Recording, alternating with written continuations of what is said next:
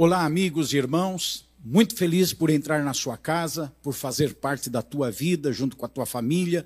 Para você que está sozinho também participando desse culto online, nós estamos começando agora mais um culto a Deus exclusivamente de forma online, para chegar em você, na sua casa, na sua família. E o meu desejo é que todos vocês sejam muito abençoados, que o Senhor Jesus estenda a mão sobre você e que esse culto, através de uma ministração da palavra, no momento do louvor, em tudo que fizermos, possa de alguma forma corroborar para o seu crescimento espiritual, para a sua edificação. E você que ainda não tem uma vida regrada pelos parâmetros da palavra de Deus, você que ainda não teve um encontro pessoal com Jesus Cristo, trouxe significância para a tua vida, que mudou a sua forma de ser, eu espero de alguma forma cooperar para que isso aconteça. Você que sabe que precisa de uma nova vida e de uma nova postura na vida. Que Deus te abençoe. Vamos orar a Deus. Convido você, se você estiver sozinho, ou se você estiver com amigos ou sua família, para todos nós orarmos juntos nesse momento, iniciando esse culto. Querido Deus e Pai, nós erguemos a nossa voz a Ti em oração, em adoração, reconhecendo a necessidade que temos do Espírito Santo nos conduzir, para que da minha boca parta uma palavra abençoada, direcionada ao coração daquele que ouve, Senhor. E que todos os momentos desse culto, antes de tudo, sejam agradáveis a Ti e possam cumprir o propósito da adoração, do louvor e na vida das pessoas que dele participam, da edificação e, quem sabe, da salvação, Senhor, daqueles que ainda não tiveram um encontro contigo. Eu oro ao Senhor e agradeço por essa oportunidade, em nome de Jesus.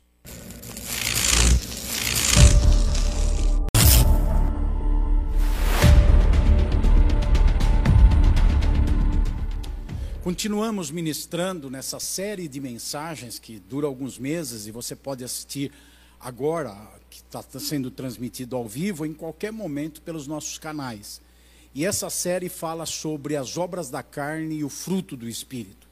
Nós vimos em determinado momento, no começo da série, que isso, o que vamos fazer, o que vamos é, tomar como parâmetro na nossa vida é que vai nortear nossas escolhas menores, ou escolhas futuras, ou escolhas até muito importantes, partindo da primeira e grande escolha: se vamos viver na carne, nos impulsos da carne, ou se vamos viver dirigidos pelos valores da palavra de Deus, que a Bíblia chama de viver no espírito, de andar no espírito. Entendemos que, independente da escolha que seja feita, viver na carne ou viver no espírito, as pessoas que têm um conhecimento de Deus, e por isso o evangelho tem que ser pregado a todo mundo, elas vão viver num conflito interno, elas vão ter uma luta interior, onde elas vão estar definindo quem vai vencer essa luta pela forma como alimentam o seu interior.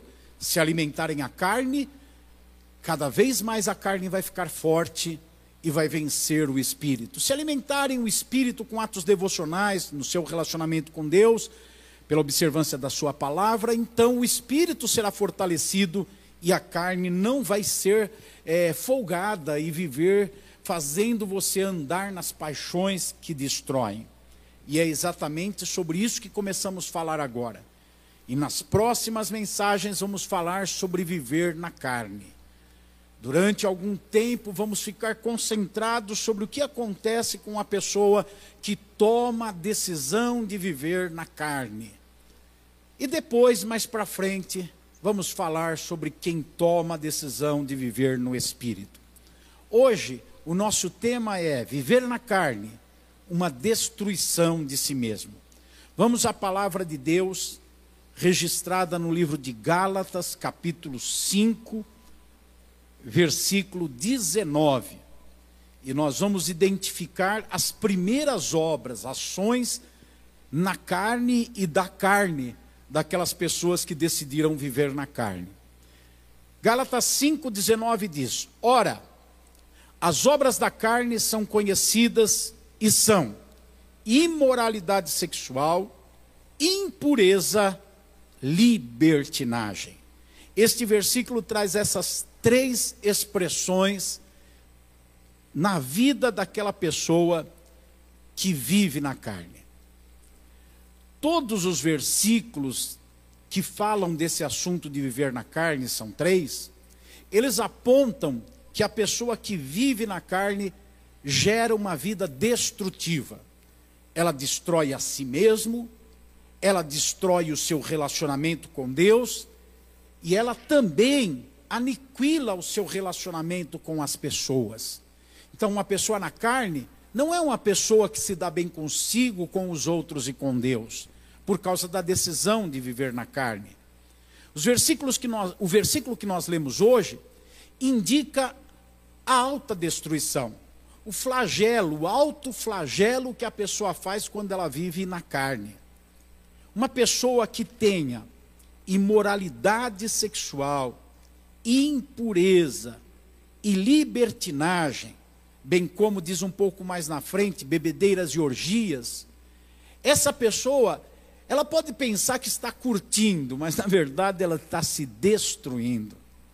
Essa pessoa carregada por esses comportamentos, ela tem na vida dela uma sociedade nefasta, a sociedade da sua carne com Satanás o diabo e a carne dela estão trabalhando para destruí-la. E eu quero lembrar que você, que eu somos mais do que uma carne. Essa carne é apenas a embalagem de um produto. Nós não somos a carne. Nós somos o que está lá dentro dessa carne, dentro de nós, na nossa mente, no nosso coração, nas nossas emoções. E quando a carne está solta, vivendo a sua vida folgada, fazendo tudo o que ela deseja, ela vai conduzir nesse caminho de imoralidade sexual. Aí dá para perceber quanta gente está vivendo na carne, de impureza, de libertinagem. Essa pessoa está se destruindo antes de estar curtindo a vida ou estar destruindo outras pessoas. Ela está se destruindo. É uma alta destruição. Foi isso que Satanás tentou fazer com Jesus, quando o Espírito Santo o levou ao monte, lá no deserto, e Satanás foi lá para tentá-lo. Satanás quis fazer uma sociedade com a carne de Jesus e ofereceu para a carne de Jesus algumas coisas que a carne deseja. Mas Jesus, no seu homem interior, como alguém que não vive na carne, recusou, rejeitou, não aceitou atender a essa sociedade, deu falência à sociedade entre carne e Satanás. Se você não quiser se destruir, decrete falência dessa sociedade. Não permita que ela vá para frente, que ela progrida, que ela cresça. Ela está aí, tentando existir, tentando sobreviver. Mate essa sociedade, Acabe com essa sociedade. Jesus não teve dó, ele foi impiedoso. Para cada nova proposta que Satanás fazia para a sua carne, ele jogava a palavra de Deus, ele lançava a palavra de Deus e dizia: Não, eu vivo no Espírito, e a palavra de Deus diz que é assim, e a palavra de Deus é o norte da minha vida. E a sociedade da carne com Satanás se sentia fragilizada, até que chegou o um momento, depois da terceira investida do diabo, para cativar a carne de Jesus, a Bíblia diz que o diabo foi embora. É isso que vai acontecer com Satanás. Ele vai insistir na sua vida. Enquanto ele achar que dá para fazer sociedade com a tua carne, ele vai investir na sua vida. Quando ele perceber que você vive no espírito e não está vivendo na carne, e você desprezar as ofertas dele, então ele vai embora. E sabe o que é mais maravilhoso? Melhor do que ele ir embora, a Bíblia diz que vieram os anjos de Deus e serviram a Jesus. É isso que acontece com a pessoa que não aceita a sociedade da carne com Satanás. Agora, por que, que Satanás quer fazer isso com a gente? Qual é o intento dele? O que, que nós fizemos para ele? O que, que nós. Por que é briga gratuita? Eu não me lembro de um dia, na minha infância, ter xingado o diabo. Eu não me lembro de um dia ter feito mal para ele. Eu não encapetei a vida dele. Eu não fiz nada que o prejudicasse. Por que, que ele me odeia tanto? Por que ele te odeia tanto? Por que, que ele quer te destruir? Por que, que ele quer fazer sociedade com a tua carne para acabar com você? Por que, que ele quer fazer tudo isso? Só tem um motivo. Ele quer insultar Deus. Na verdade, a briga não é com você, é com Deus. Satanás está derrotado por Deus envergonhado por Deus, e ele procura de qualquer forma insultar Deus. E como que ele vai insultar Deus quando alguém vive na carne? Ora, ele vai insultar Deus primeiro, destruindo o corpo dessa pessoa. E as orgias, a libertinagem, a impureza, a imoralidade sexual, destrói o corpo dessa pessoa. Por meio de doenças, por meio de uma fragilidade que nasce no emocional da pessoa, que torna ela uma pessoa falsa, mentirosa, enganosa. Todo mundo que pratica imoralidade sexual é falso, é mentiroso, está traindo a, a pessoas ou a princípios. E Satanás quer destruir a carne porque ele sabe o que nós deveríamos também saber e decorar. Nós deveríamos saber o que Paulo escreveu em 1 Coríntios, capítulo 6, versículo 19. O diabo sabe o que está lá. Lá diz que o nosso corpo é santuário do Espírito Santo. Que Deus habita em nós. Nós somos, não é só morada do Espírito, é santuário. É um lugar santificado a Deus, onde o Espírito Santo habita. Isso é o nosso corpo. Então ele quer destruir o nosso corpo, ele faz sociedade com a nossa carne, para tentar ofender Deus, para tentar insultar Deus. O que mais? ele quer destruir a nossa alma. Sim, as emoções ficam dilaceradas. Você sabe o que é sexo? Sexo é casamento. E sexo é uma junção de carne e alma. A alma e a carne se ajuntam no sexo. Então, quando há uma relação sexual, as emoções e os desejos estão somando naquela, naquela relação. Imagine uma pessoa que tem casamento com várias pessoas, ou com duas. Ela casa, ela associa suas emoções e seus desejos a uma pessoa, e depois ela associa novamente as emoções e os desejos a outra pessoa. As emoções ficam sem saber quem são os donos dela. As emoções se sentem divididas, destruídas, jogadas de um lado para o outro. Por quê? Porque a alma está sendo afetada. E por que, que o diabo quer fazer isso? Gênesis, capítulo 1, versículo 26, dentre outros, onde essa afirmação é repetida, diz que Deus, na decisão de nos criar, ele disse entre o Pai, o Filho e o Espírito Santo: façamos o ser humano à nossa imagem. Deus não é carne, Deus é espírito de vida, e sabe onde está o espírito de vida? Na alma. Quando Deus criou o homem, ele soprou nas suas narinas um espírito de vida. E ali nasceram as emoções. Ali nasceram os sentimentos, ali nasceu a alma humana, a vontade, o desejo, o pensamento, a capacidade volitiva. Foi naquele momento que Deus soprou nas narinas do homem, colocou uma alma no homem que lhe deu um espírito de vida. Satanás quer ferir essa imagem de Deus quer destruir as emoções das pessoas. É por isso, gente, que tem tantas pessoas dilaceradas nas emoções. Nunca, em tempo algum, houve tanta gente com problemas emocionais, depressivos, com tanta amargura. Nunca as terapias foram tão validadas na sociedade, porque as pessoas estão dilaceradas por dentro. Satanás está fazendo sociedade com a carne humana para poder destruir tanto o corpo como a alma da pessoa com um único objetivo: ofender Deus, machucar o coração de Deus. Ele, ele sabe, mas ele não se dá por satisfeito. Ele sabe que Deus é intocável. Ele sabe que Deus é Deus a despeito das decisões humanas. Que Deus não tem uma alma ferida. Que Deus não consegue ser machucado. Ele é imachucável. Ninguém consegue ferir Deus, mas Satanás tenta insultar. Satanás tenta desmerecer a obra de Deus, esvaziar a beleza da pintura que Deus fez. Satanás tenta diminuir o valor daquilo que Deus deu valor. E é por isso que o homem, quando se entrega a essas práticas da obra da carne, chamadas de luxúria, que é a imoralidade sexual, a impureza e a libertinagem, esse homem está destruindo a si mesmo, ele está diminuindo o seu próprio valor. Vamos rapidamente olhar a definição desses termos, que pode parecer que é tudo igual, mas não é. E nós percebemos que essas três expressões, imoralidade sexual, impureza e libertinagem, têm definições diferentes. Vamos vê-las. Primeiro, imoralidade sexual.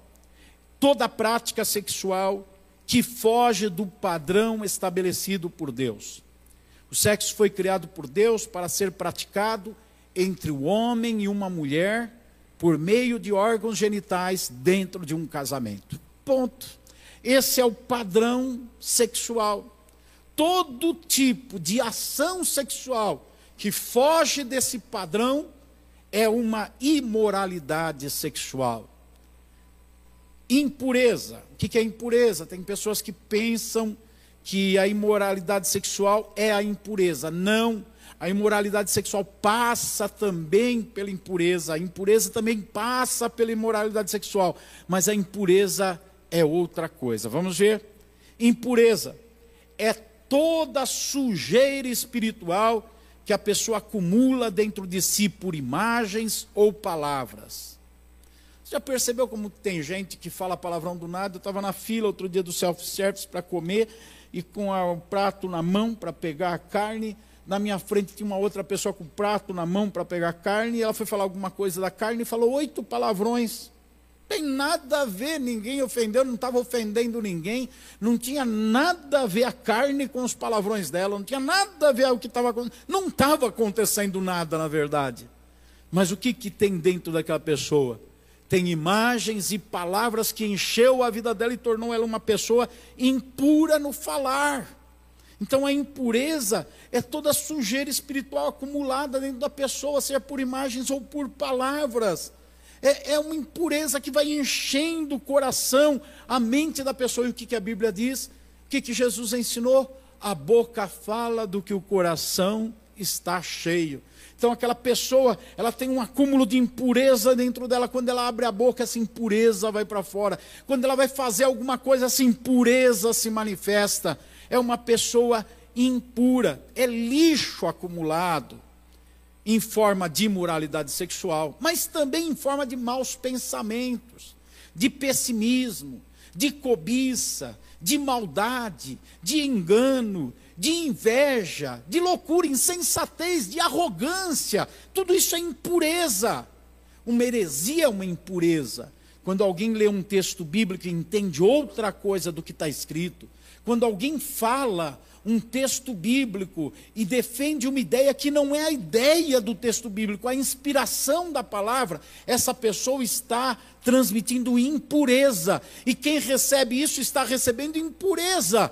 Então perceba que alguém com a Bíblia na mão pode estar se tornando impuro, porque está pegando algo distorcido, uma sujeira espiritual, uma coisa que não é limpa e trazendo para dentro de si.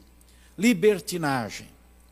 1 Pedro, capítulo 2, versículo 16, traz para a gente uma palavra que define, um conceito que define a libertinagem fala de liberdade.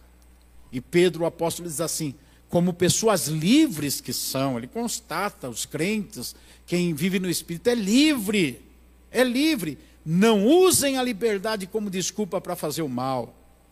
Pelo contrário, vivam como servos de Deus, ou seja, não desfigure a liberdade e a transforme numa libertinagem. A libertinagem é não ter regra, é não ter padrão, é não ter comportamento adequado, é abusar da liberdade fazendo de forma irresponsável o que quer. Porque eu sou livre não significa que eu posso fazer qualquer coisa eu vivo numa sociedade, eu tenho família, eu tenho amigos, eu tenho irmãos, eu tenho acordos comerciais, eu sou livre, mas a minha liberdade não pode afetar de forma prejudicial as pessoas que convivem comigo e com as quais eu convivo. Isso é viver com irresponsabilidade, e o irresponsável é libertino. É alguém que usa a liberdade e a transforma em libertinagem, faz o mal. Essa pessoa está destruindo a si mesmo ela está acabando consigo.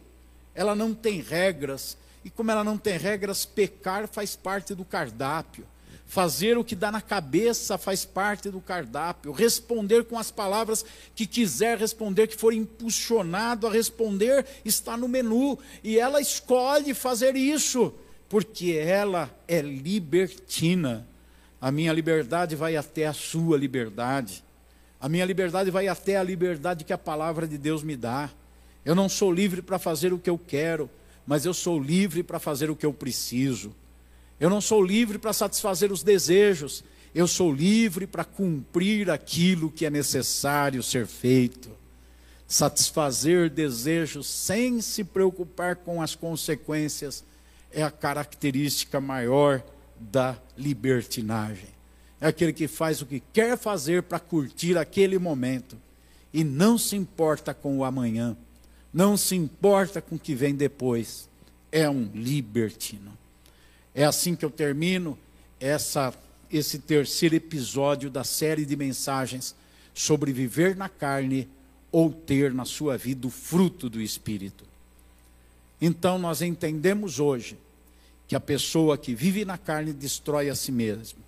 Por isso, praticar essas obras da carne, moralidade sexual, libertinagem e impureza, é uma questão de estar cometendo suicídio a médio ou longo prazo.